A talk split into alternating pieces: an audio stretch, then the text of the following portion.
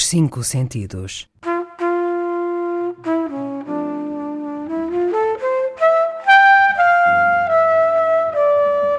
Um programa de Mário Cordeiro.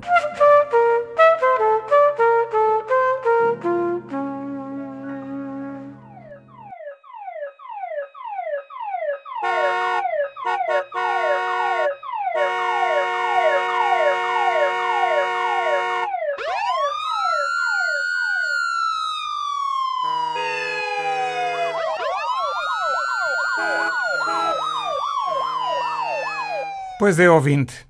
É dar com a cabeça na parede, não é? Mas é verdade. É o ruído, essa coisa que existe no ambiente urbano, bem diferente do que é um som ou um barulho, e provoca em nós terríveis consequências. Mas parece que nos conformamos e julgamos que podemos viver com ele sem qualquer prejuízo. Mas cuidado, é um puro engano. Muitas autoridades e cientistas têm manifestado grande apreensão pelos níveis de ruído a que estamos sujeitos, sobretudo em meio urbano. O direito ao silêncio, não na versão policial You have the right to remain silent, mas You have the right to live some time in silence, parece ter sido posto de parte. E achamos normal viver num ambiente constantemente ruidoso em que nem à noite há espaço para silêncio. Seja porque passa o caminhão do lixo, a televisão do vizinho, uma sirene de ambulância, qualquer outra coisa que nos perturba. Aqui há uns anos, a Comissão Europeia deu luz verde a um projeto que teve como parceiros Portugal, a Dinamarca, a Holanda e a Suécia. Visava provar o que já se sabia ser verdade, mas era preciso provar cientificamente os efeitos do ruído sobre a saúde. E eu tive a honra de coordenar a delegação portuguesa a esse projeto. E digo, os resultados foram tão fascinantes como assustadores. Quando se considera um som, há vários aspectos a ter em conta e às vezes esquecemos deles. A frequência, ou seja, se o som é sentido como agudo ou grave, bem como se é inabitual, desagradável, agradável, alarmante. Temos de ver o volume, medido em decibéis, a duração ao longo dos dias e meses e, finalmente, a diferença entre esse som e os sons circundantes e o contexto a que é ouvido. Por exemplo, um alarme despertador às 7 da manhã, sobretudo se estamos a sonhar, tem um efeito mais intenso e mais devastador sobre o nosso bem-estar se estivermos, de facto, a dormir descansadamente, do que uma música em altos berros num bar onde fomos e onde já esperávamos esse tipo de ambiente. Os níveis de som considerados seguros são muito difíceis de definir, mas sabe-se, por exemplo, que um som de 85 decibéis durante 8 horas tem, por exemplo, a mesma equivalência que um de 100, parece pouco mais, durante 15 minutos. A legislação laboral portuguesa, só para ter uma ideia, recomenda que um trabalhador não esteja exposto a mais de 80 durante 8 horas por dia e nunca a 90 decibéis. De qualquer modo, o limite de 70 parece ser o máximo a partir do qual o órgão auditivo começa a sofrer. Há sons que são muito, muito curtos, mas são tão intensos que podem desencadear lesões. Por exemplo, estarem ao lado de um foguete de festa, porque pode atingir valores superiores a 150 decibéis. Ou então, um aparelho de ar-condicionado que está a ronronar na nossa sala atinge 60 decibéis. Se somarmos a isso o ruído da sala e ainda por cima as pessoas obrigadas a falar mais alto porque já há ruído, imaginem o que é.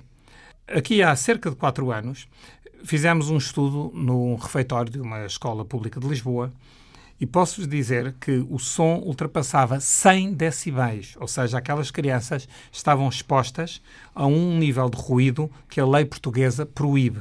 Estar exposto durante uma semana a esta intensidade de som pode provocar uma surdez temporária que dura uma outra semana. Vejam o que isto pode causar às crianças.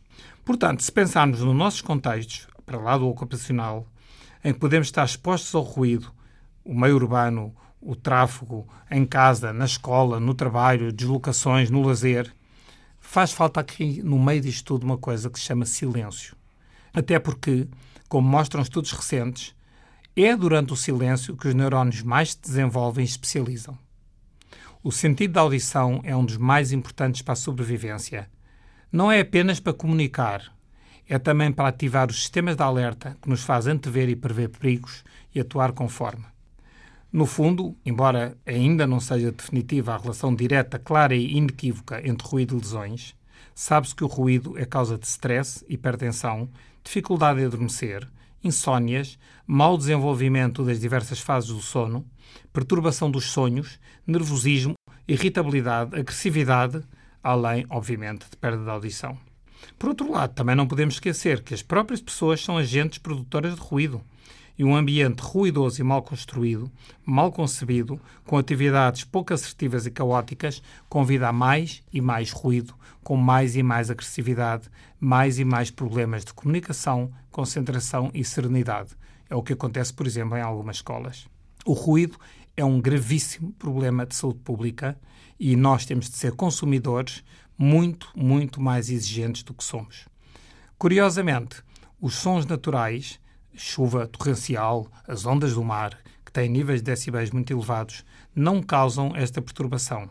São os sons artificiais que o nosso cérebro ainda não consegue descodificar que perturbam, mas nós vivemos num mundo cada vez mais artificial. Portanto, não podemos ficar alheios ao problema do ruído. Ameaça a nossa qualidade de vida, ameaça o nosso bem-estar. E por isso, reparem bem no ruído à nossa volta. Tentem limitá-lo, tentem diminuí-lo. Por exemplo, já experimentaram desligar a televisão quando ninguém está a olhar para ela ou a ver? É um descanso, não é? Quase que se estranha. De vez em quando é bom ouvir o som do silêncio, até para nos ajudar a refletir, olhar para nós próprios, mesmo que isso às vezes nos perturbe, pensarmos e desenvolvermos mais e melhores neurónios. Portanto, depois daquele irritante começo deste programa, vamos deleitar-nos com o som, precisamente o som do silêncio, cantado pela dupla formada por Paul Simon e Art Garfunkel, The Sound of Silence, na sua gravação original de 64. O som do silêncio, tão apetecível, tão desejado e tão necessário. Hello, darkness, my old friend. I've come to talk with you again. Because a vision softly creeping left its seeds while I was sleeping.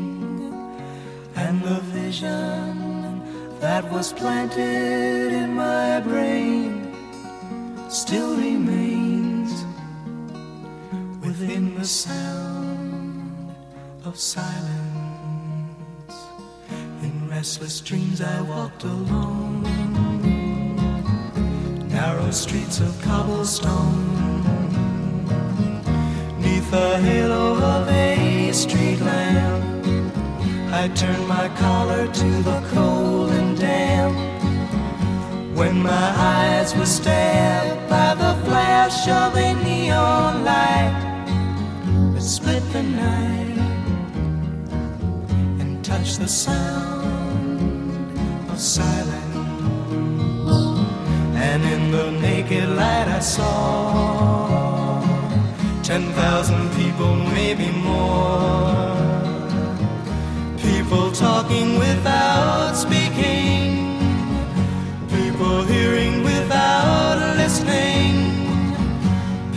Writing songs that voices never share. No one dared disturb the sound of silence. Fool said I, you do not know. Silence like a cancer grows. Hear my words that I might teach you. Take my arms that I might reach you. But my words, like silent raindrops, fell. Echo the wells of silence, and the people bowed and prayed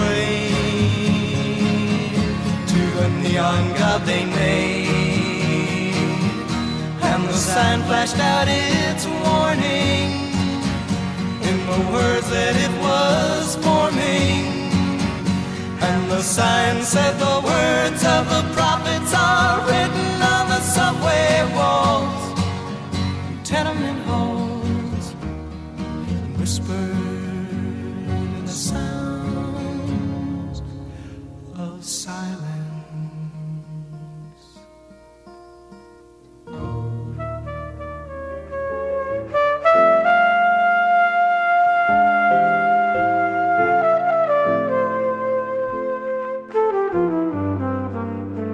Os cinco sentidos de Mário Cordeiro.